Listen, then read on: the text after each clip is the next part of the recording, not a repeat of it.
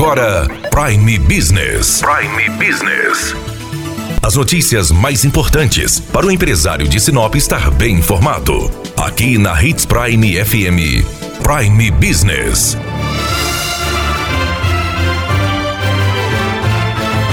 Desde que o comércio voltou a funcionar com quase todas as suas atividades, tem sido muito procurado máscaras e álcool gel. E justamente por isso, o Procon de Sinop está fazendo um trabalho específico para fiscalizar os preços destes produtos. Nós estamos com a diretora do Procon, Juliana Batista, que fala sobre estas ações. Procon Sinop vem realizando desde o dia 5 de março um trabalho de monitoramento através da equipe de educação para o consumo nos mercados, nas farmácias, em todos os locais que vendem os equipamentos de segurança contra o Covid-19. Notificamos 10 empresas para que apresentassem notas, valores de venda, valor de compra do produto. Esses documentos estão sendo analisados pela nossa equipe de educação para o consumo e pelo jurídico do PROCON. E nesse meio tempo também atendemos determinação de fiscalização do Ministério Público com relação ao valor das, do, principalmente do álcool gel. O PROCON não está tendo atendimento ao público por conta do decreto municipal que suspende o atendimento, mas a equipe está trabalhando, principalmente a equipe de educação para o consumo, que está atendendo as denúncias, verificando as ocorrências, verificando as possíveis abusividades. É, notificamos empresas, transporte intermunicipal, notificamos as universidades, cursos à distância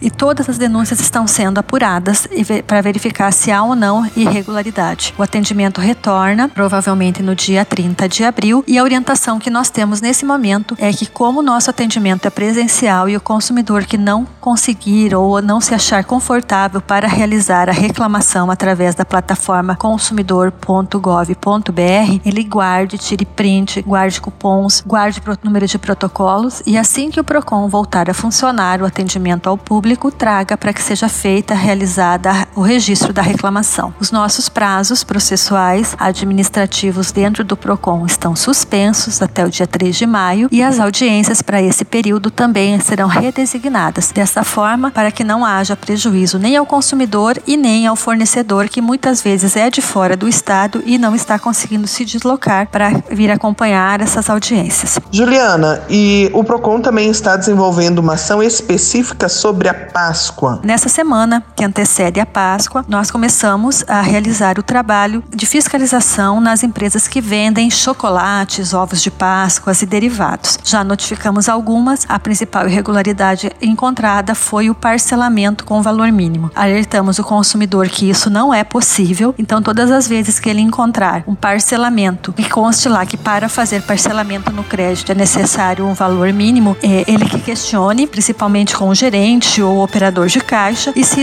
isso não for retirado, tire nesse momento, faça a prova, tire a foto, o documento e guarde e posterior traga até o Porcom. Mas nós já estamos tomando as providências nos casos que nós estamos verificando que há essa irregularidade. Muito obrigado, Juliana. Daniela Melhorança trazendo o que há de melhor em Sinop para você, empresário. Você ouviu Prime Business. Aqui, na Hits Prime FM. De volta a qualquer momento na programação.